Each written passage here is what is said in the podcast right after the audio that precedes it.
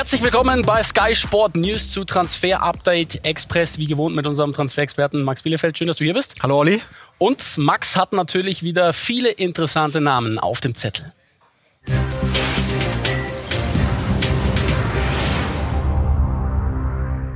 Und da beginnen wir heute bei einem ganz, ganz jungen Mann. Sie sehen es, Manchester City, der Name Jamie Bino Gittens. Ich hoffe, ich habe es richtig ausgesprochen. Ja, sehr, sehr spannender Spieler und äh, unsere Information von heute ist, dass der Transfer zu Borussia Dortmund wirklich ganz kurz vorm Abschluss steht. Also alle Parteien äh, sind sich einig. Sein Vertrag bei City ist ja ausgelaufen.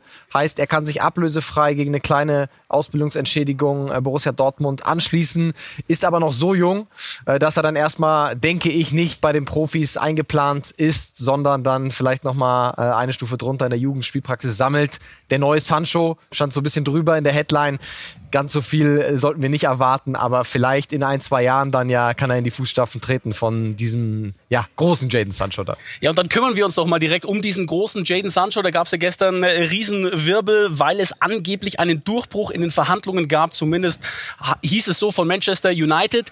Äh, von der BVB-Seite Zorg, der hat da im Gegenteil die Tür zugehauen. Wie schätzt du die Situation jetzt gerade ein? Ja, bei unseren Kollegen von Sky UK herrschte da gestern wirklich Aufruhr, äh, Breakthrough, ja, Durchbruch in den Verhandlungen war da die Rede, aber es geht wirklich nur darum, dass es wie wir auch gesagt haben, immer noch Gespräche zwischen Manchester United und dem Sancho-Berater gibt.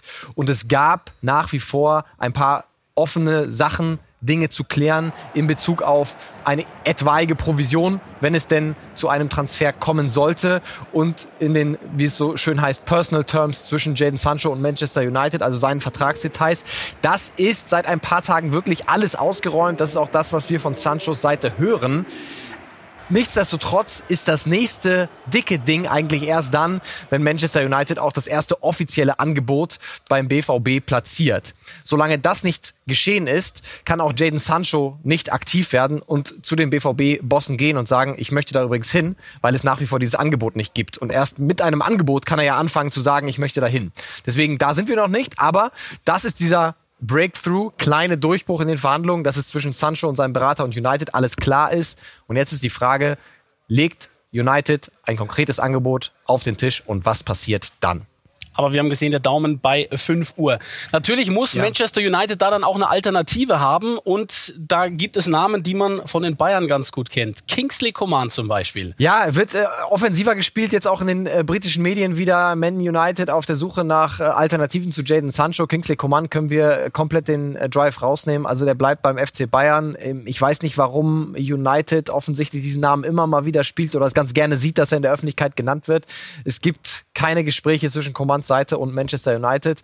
Und ein Ex-Bayer ist auch noch in der Verlosung als äh, zweite Option für United. Und zwar äh, ist das Douglas Costa von Juventus Turin. Und dazu können wir sagen, dass es auch da mit United keine ganz konkreten Gespräche in den letzten Tagen gab. Was allerdings stimmt, dass es einige interessanten, vor allem finanziell interessante Offerten aus China für Douglas Costa gibt. Er hat sich aber selber noch nicht entschieden, was er machen möchte, ob er in Europa bleibt, ob er noch ein Jahr Juve äh, dranhängt oder ob er eine sehr lukrative, exotische äh, Beziehung eingeht. Das muss Douglas Costa noch klären, aber auch da der Daumen zu United eher runter. Was seine Zukunft bei Juve betrifft, ist noch offen, weil Juve würde ihn ganz gerne weghaben, aber er hat da auch ein gewichtiges Wort mitzureden. Also Zukunft noch offen. Und wenn Max schon über die Exoten spricht, dann hätten wir da noch einen Fall. Gehen da wieder zu den Bayern. Javi Martinez, auch da soll es exotische Angebote geben, die vor allem eins machen, nämlich den Geldbeutel voll. Ja, die Kollegen vom Kicker haben heute über ein Angebot aus China berichtet. Wir wissen, dass es ein sehr, sehr lukratives Angebot aus Saudi-Arabien gibt äh, für Javi Martinez, was vor allem für ihn natürlich finanziell lukrativ ist. Das wäre ein Drei-Jahres-Deal Deal, der ihm da vorgelegt worden ist. Aber, so wie wir hören, ist das nicht das präferierte Ziel von Javi Martinez, sondern er präferiert eine Rückkehr nach Spanien zu Athletic Bilbao. Uns wird aber auch gesagt, dass im Moment ähm, die Beraterseite ein bisschen kompliziert ist. Sein Bruder mischt damit, eine Beratungsagentur und auch externe Berater versuchen, jetzt Deals an Land zu bringen und ihm das schmackhaft zu machen. Also nicht ganz durchsichtig die Situation. Das ergeht von Bayern weiterhin sehr, sehr ähm, wahrscheinlich. Sie fordern zwischen 6 und 8 Millionen Euro. Vielleicht werden erstmal 12 aufgerufen, am Ende schlägt man bei 6 bis 8 ein. Also ganz gratis ist er nicht, aber ähm, überschaubarer Preis und das ergeht relativ wahrscheinlich. Und es gibt eben auch jetzt finanziell sehr lukrative Angebote aus Saudi-Arabien. Geld ist natürlich wichtig, aber wäre schade, wenn so ein Spieler auf dem Niveau jetzt schon nur noch aufs Geld schaut und nicht mehr auf die fußballerische Qualität. Ja, natürlich. Das ist jetzt die große Entscheidung. Also entweder das Herz, ich gehe zurück nach Spanien, Athletic Bilbao zu meinem Heimatverein, oder und man könnte es ihm eigentlich auch nicht verdenken, wenn er sagt, ich nehme jetzt noch mal ein Jahr richtig Geld mit und versuche dann vielleicht noch mal nach Spanien zu kommen. Also das ist die Überlegung, die bei Javi Martinez jetzt ansteht. Und dann haben wir noch einen jungen Mann wieder von den Bayern, Oliver Batista Meyer. Der hat, ich glaube, vor einer guten Stunde einen Leihvertrag in den Niederlanden Niederlanden unterschrieben. Ja, ist mittlerweile auch offiziell. Er wird ein Jahr verliehen ohne Kaufoption an Herrenfeen. Haben sie ihm schmackhaft gemacht. Ähm, äh, uns wird gesagt, sie haben ihn überzeugt mit einer Präsentation, ähm, wo gesagt wurde, schau mal, wie wir Martin Oedegaard, der jetzt bei Real ist und eine tolle Entwicklung gemacht hat, groß gemacht haben. Ähm, und damit wurde er eben überzeugt, hat gesagt, okay, dann mache ich das. Die geben mir Spielpraxis und Bayern sagt sich, keine Kaufoption. Er hat Vertrag bis 23 bei uns. Wir zählen auf ihn, gehen die Eredivisie, hol dir Spielpraxis und dann in einem Jahr äh, holen wir ihn zurück. Aber was auch klar wird, Bayern hat dann nochmal eine Alternative weniger. Perisic ja auch nicht mehr da, Batista Meyer nicht mehr da. Also die brauchen in der Breite auf jeden Fall noch mehr Qualität. Daumen zu Batista Meyer ganz nach oben, das Ding ist offiziell.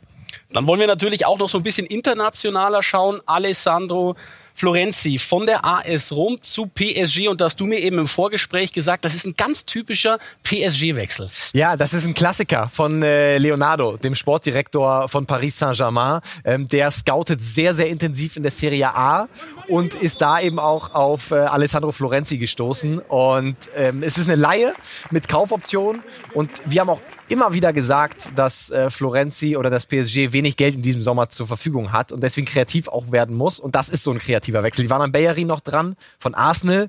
Da hatte Arsenal aber über 30 aufgerufen. Das war zu viel für PSG. Und deswegen jetzt diese, ja, budgetäre, einfachere Lösung mit Alessandro Florenzi.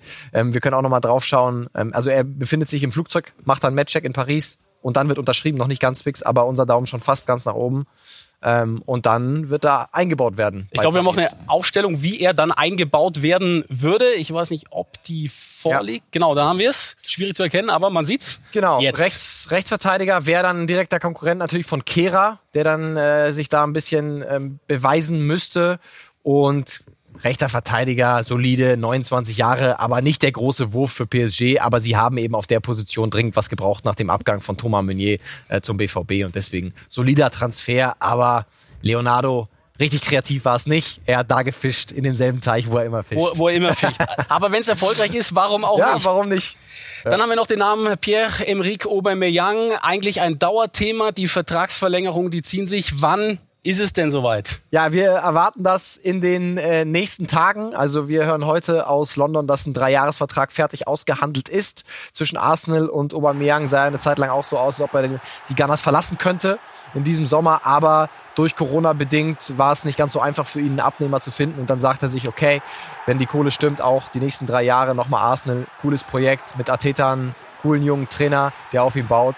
Und deswegen erwarten wir dann in den nächsten Tagen eigentlich äh, ja, grünes Licht aus London, was dann die Unterschrift aber, angeht. Aber was ist dann genau das äh, Problem, warum er jetzt, warum es so lange gedauert hat, dass er jetzt noch nicht unterschrieben hat? Weil eigentlich könnte man ja sagen, ja, jetzt, jetzt ist alles, in den letzten Tagen ist wirklich alles ausgehandelt worden, die letzten Details. Ne? Vorher ging es natürlich noch ein bisschen um Kohle, um, um Gehaltsforderungen und Damit so weiter. Damit er sich noch ein Drei schönes Jahre, Auto mit hinstellen kann. Genau, noch vielleicht ein äh, Glitzerauto, ne? Äh, zwei ein Jahre. Glitzerauto. Zwei Jahre plus eins war auch mal im Spiel, aber äh, es wird äh, ein Dreijahresvertrag, so wie wir hören. Dann also bis 2024. Also, er bleibt in der englischen Hauptstadt.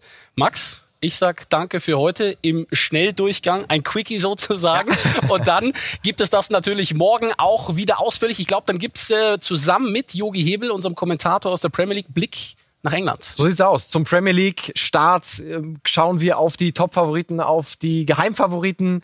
Auf, äh, die Aufstellung schauen wir uns an und eventuell, was die großen Vereine noch auf dem Transfermarkt machen. Also wird spannend. Und wir haben noch einen ganz besonderen Mann, 142 Torbeteiligungen in 123 Spielen. Wir wollen noch nicht mehr verraten. Ich sag danke Max und bis morgen. Sehr gerne, bis morgen.